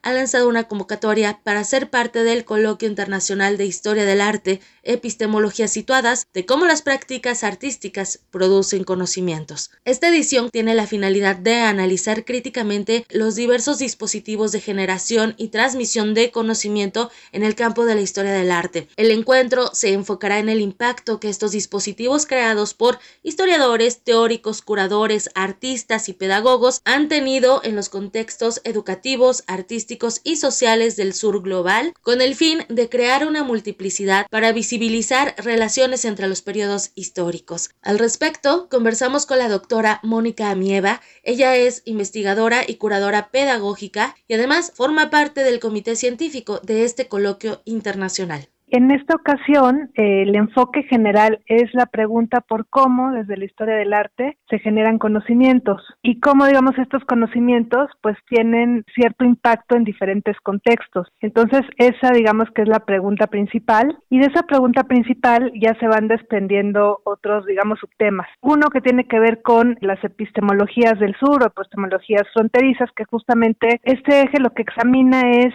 cómo desde las prácticas culturales, específicamente artísticas, han llegado a cuestionar o a impugnar las maneras de generar conocimiento y de pensar conocimiento, digamos, hegemónicas. Un poco cuestionar desde el arte qué tipo de prácticas han cuestionado las construcciones de conocimiento hegemónicas. Luego está otro eje que se llama conocimientos situados, que tiene que ver más con cómo también desde el arte se ha utilizado como una herramienta para luchas, por ejemplo, feministas, para luchas queer, también desde luego para abordajes descoloniales muy cercanos al primer eje, desde luego de epistemologías del sur. Digamos, como también en el arte, en tanto que genera conocimiento, genera experiencias de desaprendizaje, por ejemplo, de roles de género, normalizaciones que tenemos patriarcales y colonizantes. Ese es el segundo eje. Y el tercero tiene que ver con curaduría y procesos museológicos, que aquí muchas veces luego quedan fuera, digamos, de las historiografías oficiales los procesos, por ejemplo, de investigación curatorial o procesos museológicos. Pensemos todos los procesos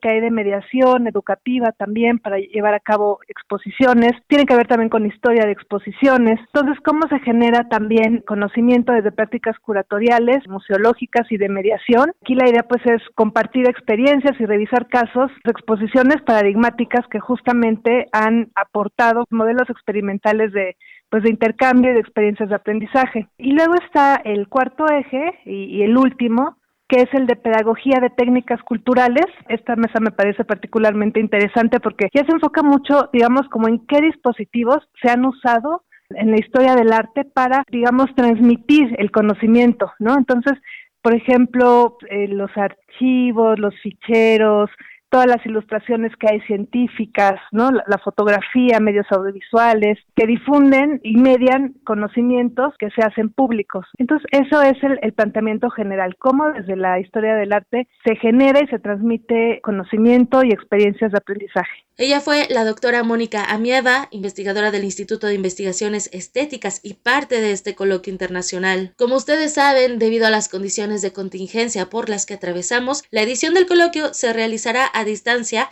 del 5 al 8 de octubre de 2021. La fecha límite para registrar las propuestas es el 14 de mayo. Importante comentarles que las investigaciones no solamente abarcan el ámbito académico, sino también curatorial, educativo y artístico, así que los colectivos y artistas acérquense a la convocatoria, pueden consultar las bases en la página oficial del Instituto de Investigaciones Estéticas de la UNAM o también pueden escribir al correo difusión gmail.com También pueden visitar nuestras redes sociales, ahí tenemos información, arroba prisma.ru. Les deseo que tengan una excelente tarde, hasta mañana. Bien, pues muchas gracias Tamara, hasta mañana y bueno, pues a nosotros nos quedan un par de minutos para despedirnos y pues seguirles recomendando efectivamente eh, pues que sigan a la FIL Minería aquí a través del el Facebook de Radio UNAM. Se van a transmitir algunos de estos eventos como el caso del día de hoy la sexta jornada de literatura de horror eh, Nuestra Señora del Horror, una celebración a la vida y obra de Amparo Dávila y la pueden seguir también a través de nuestro Facebook. La transmisión es a las 8 de la noche. Así que pues les recomendamos también que a través de el Facebook Live eh, de Facebook de Radio UNAM no live, el Facebook de Radio UNAM puedan seguir esta, esta transmisión. Bien, pues nos vamos a despedir. Ya nos falta un minuto. Gracias a todo el equipo allá en cabina. Eh, Coco, Daniel, Denis, muchas gracias. Aquí se despide de Yanira Morán. Y nos vamos con esta música de calle 13, La Bala. Hasta mañana, que tenga muy buenas tardes y muy buen provecho.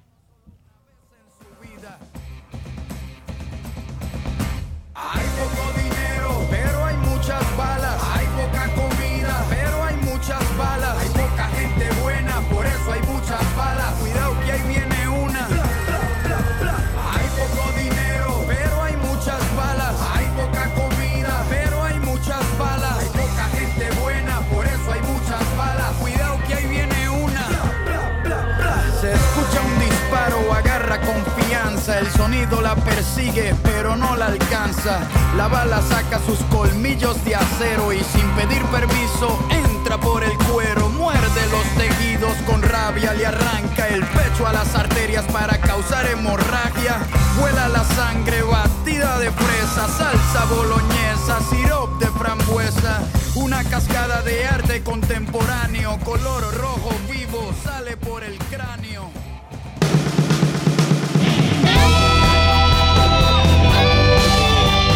Prisma RU. Relatamos al mundo.